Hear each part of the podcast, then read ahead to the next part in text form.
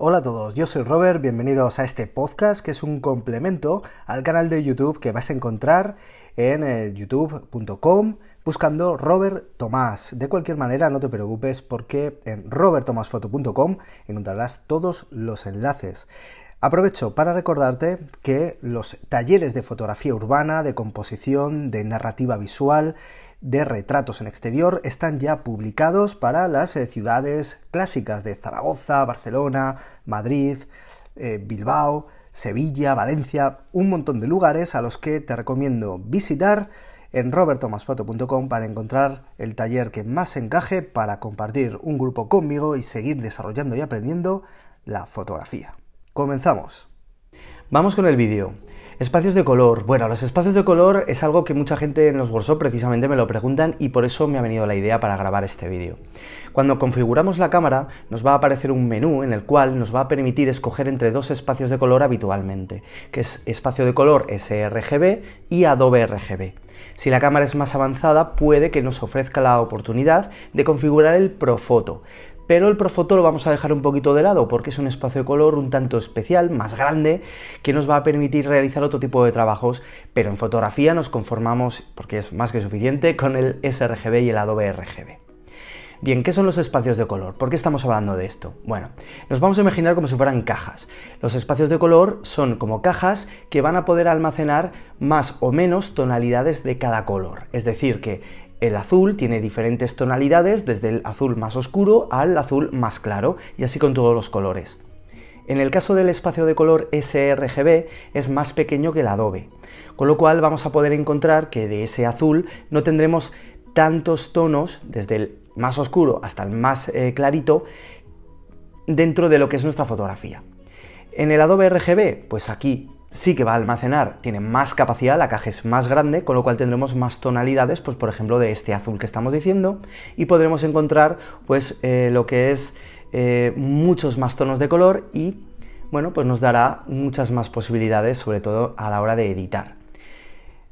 ¿Qué ocurre? Que el sRGB es un espacio de color que está optimizado y pensado para ver las fotografías en monitores, en pantallas, si las publicamos en la web, si las publicamos en eh, redes sociales.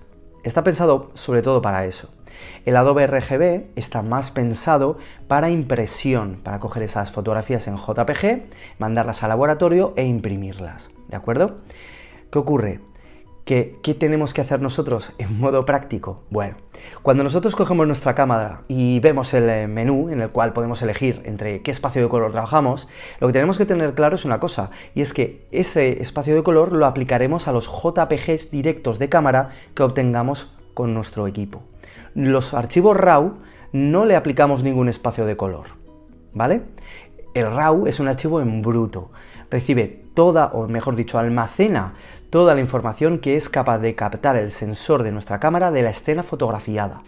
Es decir, que cuando nosotros trabajamos esos archivos RAW en, por ejemplo, Adobe Lightroom, ¿qué va a ocurrir? Pues que vamos a trabajar con esos archivos en bruto, realizando la edición, y a la hora de exportar a JPG, va a ser en el momento en que Lightroom nos pregunte, oye, ¿qué espacio de color quieres para este JPG? ¿Lo quieres para pantallas, para publicar en, en Internet? Tienes el sRGB. ¿Quieres imprimir? ¿Estás seguro? Pues lo tienes aquí, la posibilidad de exportar este JPG en Adobe RGB directamente. Eso eh, sucede en Adobe Lightroom, en eh, diferentes reveladores, prácticamente todos. ¿Qué ocurre en Photoshop? Por ejemplo, Photoshop es un programa mucho más grande que Adobe Lightroom. Está pensado no solo para fotografía, está pensado para ilustradores, para artistas gráficos, también para fotógrafos, por supuesto. Pero os habréis dado cuenta que cuando alguna vez abrimos un archivo de imagen, nos pregunta qué espacio de color es el que queremos eh, trabajar. Esa, esa imagen ¿no? que estamos abriendo. Aquí es cuando nosotros tenemos que pensar, ¿vale? Photoshop nos está preguntando qué espacio de color queremos para trabajar la edición, el revelado de esa fotografía o de esa imagen. Aquí nosotros tenemos que pensar que si le decimos a Photoshop que, nos, que trabajemos en un espacio pequeño como es el sRGB, tenemos que saber que vamos a perder tonalidades de color, no nos interesa, porque muchas veces hay gente que me ha dicho, claro, yo lo abro en sRGB y luego lo exporto a Adobe RGB. No tiene ningún sentido. ¿Qué tenemos que hacer? Cuando abrimos en Photoshop una imagen, tenemos que decirle que la abra en el espacio de trabajo, el espacio de color más grande que podamos. Por ejemplo, Profoto. Que luego no quiere decir que ese JPG una vez ya trabajado y revelado, lo tengamos exportar en eh, el espacio de color, perdón, Profoto. No tiene ningún sentido hacerlo así. Lo que tiene sentido es editar en Profoto, por ejemplo, o en Adobe RGB, y luego si esa fotografía la vamos a subir a nuestra cuenta de Instagram, exportarla en un espacio de color como sRGB, que está optimizado para estas imágenes de la web. ¿De acuerdo? Entonces, no liaros con estos asuntos. Simplemente tenéis que saber lo que son los espacios de color, que lo hemos dicho al principio del vídeo, que el sRGB está destinado más para pantallas y el Adobe RGB para lo que es la impresión y el Profoto para sobre todo edición y retocar, más pensado incluso más que en la fotografía casi, mm, eh, sobre todo en temas de, artes gráficas. Con lo cual, lo que tenemos que pensar es qué espacio de color queremos para esos JPGs que vamos luego a exportar. ¿de acuerdo? O si utilizáis los JPGs de vuestra cámara, tenéis que hay que pensar si lo que queréis para imprimir o para redes sociales el directo de cámara. ¿De acuerdo? Muy sencillo. Una vez que lo tenéis claro, no hay ningún problema. Ya está, estos son los espacios de color. Un tip pequeño que os doy, si vais a imprimir fotografías y pensáis, vale, directamente pues voy a coger y en Adobe Lightroom voy a exportar todos mis JPGs en, un espacio de color grande como es Adobe RGB para que el laboratorio pues me imprima perfectamente esas fotografías, ¿vale? Pues es una forma muy correcta de pensar. ¿Cuál es mi tip? ¿Cuál es mi consejo? Llamad al laboratorio, hablad con ellos que muy amablemente seguro que os van a responder y os van a decir en qué espacio de color tenéis que preparar vuestras imágenes que vais a darles a ellos para que las impriman. ¿De acuerdo? Porque muchas veces el laboratorio nos puede decir que su máquina perfectamente puede trabajar en un espacio de color de sRGB y ya está. Y no perderemos ninguna tonalidad.